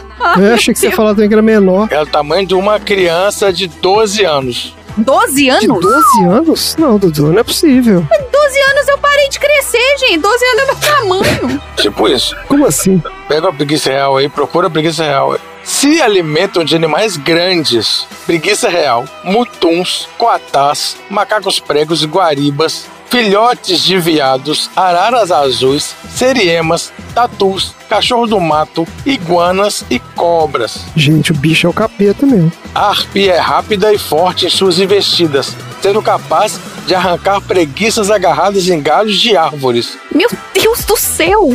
Há relato da captura de um macho de guariba que pesava em torno de 6,5 quilos. Guariba é um macaco. Ela faz ninho no alto das árvores maiores, como sumalmeiras e castanheiras, onde pode observar tudo ao seu redor. O ninho, tão grande quanto o ninho de um tuiuiu, e o tuiuiu é muito maior que a arpia, é construído com pilhas de galhos. Ela bota dois ovos que são cinza esbranquiçados entre setembro e novembro, que é o período de postura, dos quais pesam em torno de 110 gramas e o período de incubação do filhote é 52 dias. Só que geralmente um filhote só sobrevive. Esse Tuiuiu parece um. meio que um flamingo, é isso? Só que ele é maior, ele é grandão. Ele usa gola vermelha na roupa. É, Tem então. uma, uma gravatinha que ele usa. O filhote demora cerca de 5 meses para aprender a voar e 2 a 3 anos para se tornar adulto, dependendo dos cuidados dos pais por um ano ou mais. É por isso, então, que tá ameaçado de extinção, porque demora demais pra ficar independente. Demora, demora demora, muito. demais, esse que é o problema. Vive quanto tempo esse bicho, você sabe, Dudu? Vou dar uma pesquisada aqui. Mas eu vejo, depois a gente olha. Calma. 25 a 35 anos. Que é a mesma idade de uma criança de 25 anos. Ou seja, Ó, esse animal ocorre no Brasil em re- regiões florestais remotas, sobretudo na Amazônia ou em áreas protegidas, como reservas da Mata Atlântica. E existe também registro para o Cerrado, Pantanal, do México até a Argentina, toda a extensão. Vai longe. Essa ave ela tem representação no brasão do Panamá, também no brasão de armas do estado do Paraná. Tem também do brasão de vários, de vários estados e municípios brasileiros, como o brasão do estado do Mato Grosso, do Rio de Janeiro e Campo Grande. É símbolo do Museu Nacional do Rio de Janeiro, símbolo da estampa do escudo da tropa de elite da Polícia Federal do Brasil e faz parte também do símbolo do 4 Batalhão de Aviação do Exército Brasileiro. Olha só, é, então é a águia brasileira mesmo. É o Esquadrão Arpia. Muito bom. É um animal muito grande, muito imponente. E olha só, ela é constantemente tomada como símbolo nacional e é um animal que foi baseado no personagem Fawkes, a Fênix do filme do Harry Potter e a Câmara Secreta. Tá vendo? A gente tem a melhor águia. Muito bom. Ah, excelente, mais um bicho para nossa coleção de animais esquisitos. Fabioca, tem arpia no Portugal, não? Não sei, acho que não. Não, tem não. Deve ter outro nome, né? Deve chamar águia gorda, alguma coisa assim. Não, não Maria José, alguma coisa assim. É a águia da coroa. Gaviãozão. Gaviãozão.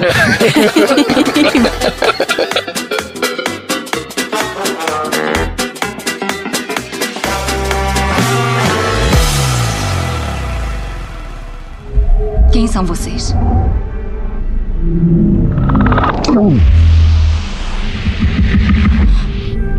Eles têm nomes. O que vamos chamar eles? Não sei. Eu pensei em Abbott e Costello. Gostei.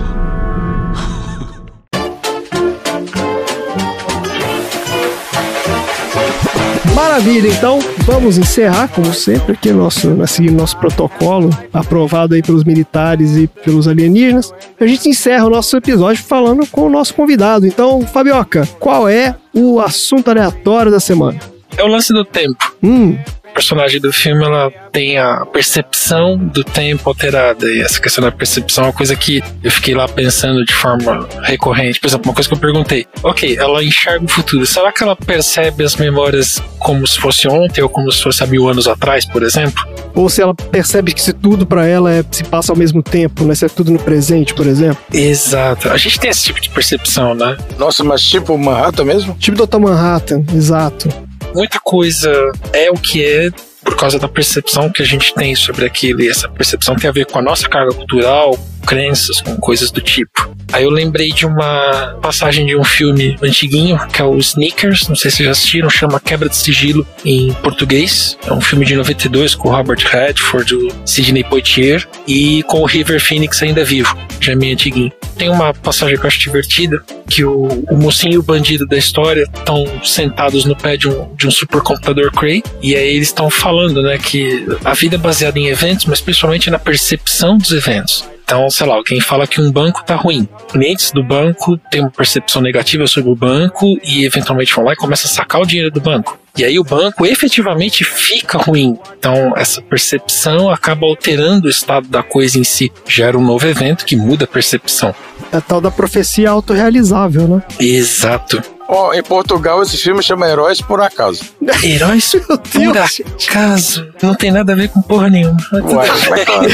Claro. Outra coisa a respeito de percepção, coisas que se falam no, no Ghost in the Shell, o mangá e a animação de 95, tá? Tem um filme mais novo que é legal, é entretenimento, mas não tem o mesmo impacto, né? É, a versão Hollywood está falando, né? Com a Scarlett Johansson. Essa história mudou minha percepção sobre o que que é vida, o que que é alma, o que que é comportamento inteligente, é o tipo de história que faz você pensar. O que a gente é, na verdade, tem a ver com as nossas memórias.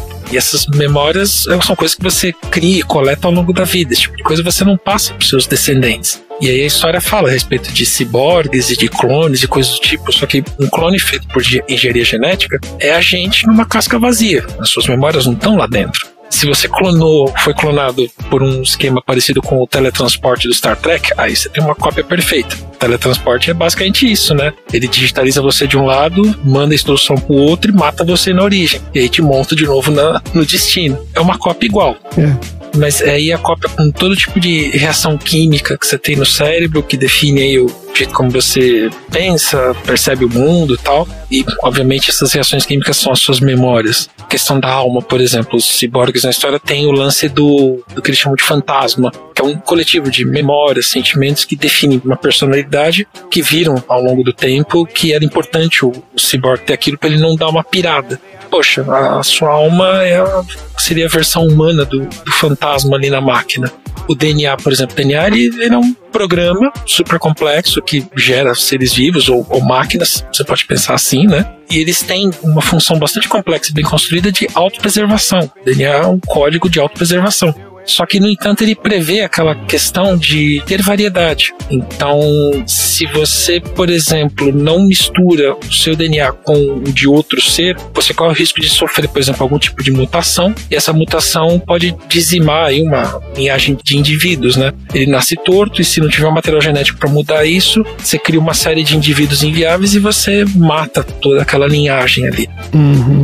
E uma coisa que eu gosto bastante é a inteligência artificial da história, né? Que na verdade, assim, confrontam ele, perguntam se ele é uma inteligência artificial. Ele fala que não, né? Que ele é um ser sentiente criado no mar da informação. E ele sabe que ele pode morrer se ele não conseguir evolução. Então ele propõe uma coisa lá com a protagonista, onde os dois vão sair na vantagem, mas aí, grosso modo, eles vão, vão se juntar. E aí o código de um mistura com o outro, né? Ele ganha a variedade genética que ele quer para evoluir, ela ganha um rol de habilidades cibernéticas e tal, mas ele também assume um risco, porque ela é um ciborgue, né? Ela tem um cérebro humano na cabeça que pode morrer, pode tomar um tiro, pode ser cortada, esse tipo de coisa, né? Essa questão de perceber vida, alma de forma diferente, não muito ligado a, ao que seus pais te falam, ao que você eventualmente viu na igreja, se você é mais religioso, coisa assim, eu acho bem, bem interessante. Quando os filmes, quando os livros fazem pensar esse tipo de coisa, eu acho bacana. Fabioca, no Ghost in the Shell, no mangá eu não lembro, mas eu acho que tem essa história no mangá também, mas no filme, no primeiro lá, tem até uma discussão muito interessante quando começa o filme, que é assim, a inteligência artificial, ele na verdade ele fugiu, né, meio que ele conseguiu entrar num corpo e ele leva esse corpo pro Japão, né, pro lugar lá onde se passa a história, e ele pede asilo político lá.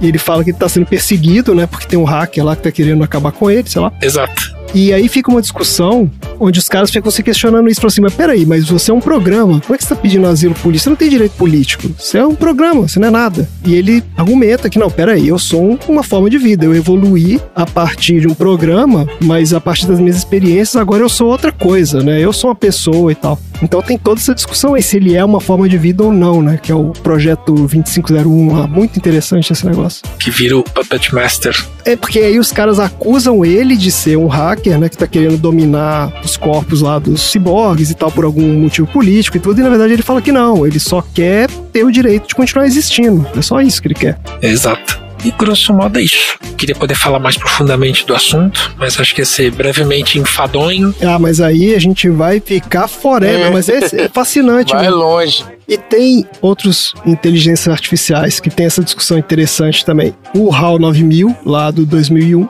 Sim, muito bom. Porque em certo momento ali ele tem que tomar uma decisão se ele segue a missão ou não, e se ele tá vivo ou não. Tem toda uma discussão ali.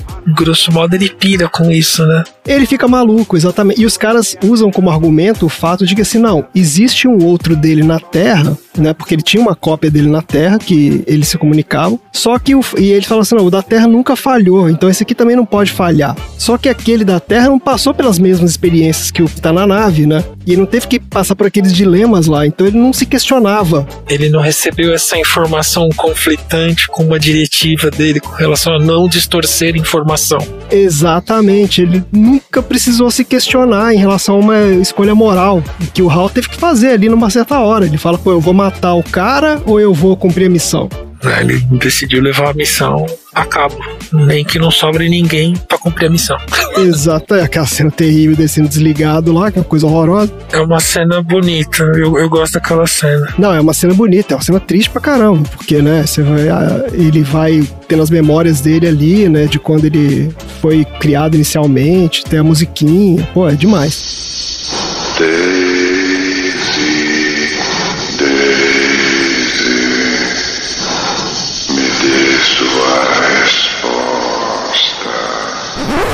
2001 é um dos meus filmes favoritos, cara, já assisti um milhão de vezes. Todo mundo acha esse filme um saco.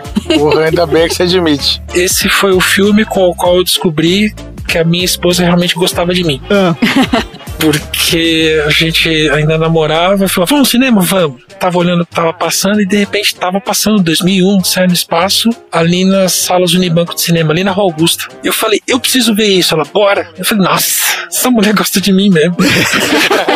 Mas ela, a questão é, ela continuou gostando depois do filme? Porque até topar aí, beleza. né? Continuou, continuou, assistiu o filme, conversamos a respeito, ela não dormiu, foi ótimo. Aí, ó, match, deu match. Não, e, e tem um outro que eu lembrei também, só pra gente, né, mais uma referênciazinha aí, que é um filme até mais recente, que chama Inteligência Artificial. O nome do filme é IA. Sim, é, do Spielberg em cima de uma história, um filme inacabado do Stanley Kubrick. Mentira. Tem esse também. Na verdade, que é em cima do Pinóquio. Opa, então é outro. Inteligência artificial é daquele menininho do I See Dead People. É, é, É, desse que eu não, é lembrei. esse menino mesmo. Não, mas então não é esse filme que eu tô falando, não. A gente confundiu o nome, então. Qual que é o de um cara que ele constrói um, um robô, né? Constrói um androide e ele leva um cara pra passar um fim de semana na casa dele pra estudar esse androide que ele fez. Ah, não, você tá falando do Ex Ex Machina. Ex Machina. É, exatamente. Então tem esse filme Ex Machina também que trata disso, porque ali a discussão é se aquele robô que ele construiu, ele é tão sofisticado que ele passou a ter consciência do que tá fazendo, ou se ele é só um simulacro extremamente sofisticado que tá manipulando todo mundo ali pra acreditar que ele assumiu consciência. Olha só. É, É isso aí. por isso, desde o tempo do Matrix, é bom você sempre tratar as máquinas, no mínimo, com respeito. Com educação. Porque se elas resolverem se voltar contra você, elas vão ter uma história. Olha, esse humano não bateu em mim, não me xingou. Ele tem um pontinho extra pra ser poupado. Exatamente. Por isso que sempre que eu falo com a Alexa, eu peço por favor as coisas pra ela. eu, quando- eu não consigo falar pra Alexa sem falar por favor. Eu falo por favor, eu digo obrigado. Isso, Os meninos dão bom dia. Tá vendo? A gente tá construindo uma relação salutar com as máquinas. Teve uma amiga minha que recebeu uma vingança do notebook dela. Ela tava botando pra ele atualizar. ele tava pedindo pra atualizar e ela tava programando pra atualizar duas horas da manhã, sempre. Só que duas horas da manhã ele tava fechado, sempre. Nunca atualizaria. Aí teve um dia que ela abriu e aí ele começou a atualizar lentamente pra sacanear. Ah, Claro. exatamente. Ele falou assim: agora que você abriu. É, não, é, esse, lógico. esse intuito de maldade da máquina eu gostei. Ele abriu e começou a atualizar lentamente. Requintes de crueldade, né? É, lentamente. E ela ficou puta, que ela precisava da máquina funcionando e ele tava atualizando. Eu falei, não mexe, que você vai piorar. deixa agora, deixa ele. Não mexe, Não não, rela. xinga. Vai Não, não xinga, deixa quieto. Não desliga. É. É isso mesmo, vamos tratar as máquinas com respeito. Aí fica essa lição aí de vida pra todo mundo, porque um dia isso vai salvar sua vida. Vamos lá então, aprendizados da semana. Eu aprendi que Tom e Jerry seria muito melhor apelido pro Albert Costello do filme. Qualquer dupla seria melhor do que aqui. Pô, é, É, não. faria mais É. sentido, pelo menos, né? Eu aprendi que a gente tem que ser muito educado com os nossos devices e os nossos dispositivos. E eu também aprendi que a esposa do Fabioca ama muito ele. E eu vou mandar. E se você quiser, dona Fabioca, a gente pode fazer assim: ó, a gente manda, você manda o seu, eu mando o meu, eles vão assistir esses filmes chato e a gente tem fica sossegado, entendeu? A gente fica boas. Ó, só vou falar que tem um Blu-ray do 2001 aqui esperando pra ser assistido. Eu sou esse tipo de estímulo, entendeu? Você gosta, eu não tenho nada contra. Tá aqui, inclusive, um Blu-ray pra você assistir. Quando eu estiver fazendo outra coisa. Ela só não quer assistir junto. Versão estendida, versão do diretor? Não, esse não tem versão do diretor. É- Não, não, não tem versão do Não diretor. tem como, não tem como. Seria ótimo fazer uma versão com mais 40 Ah, minutos é. de Ah, não. 2001. Pra Não. explicar por que, que o bebê aparece, né? Fabioca, qual foi o seu aprendizado aí nesse episódio de hoje? Eu admito que ainda tô preso na hipótese da arpia carregar 10 quilos de peso. É, muita coisa. É, você tá doido? Então é isso. Chega por hoje. Fala tchau, gente. Tchau. Tchau, gente. Era pra falar tchau, gente. É isso mesmo. Você já virou.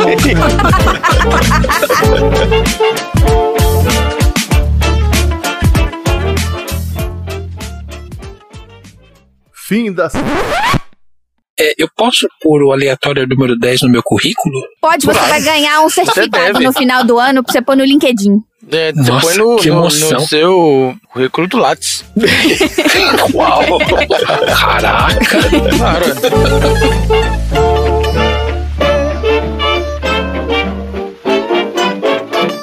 Fim da sessão.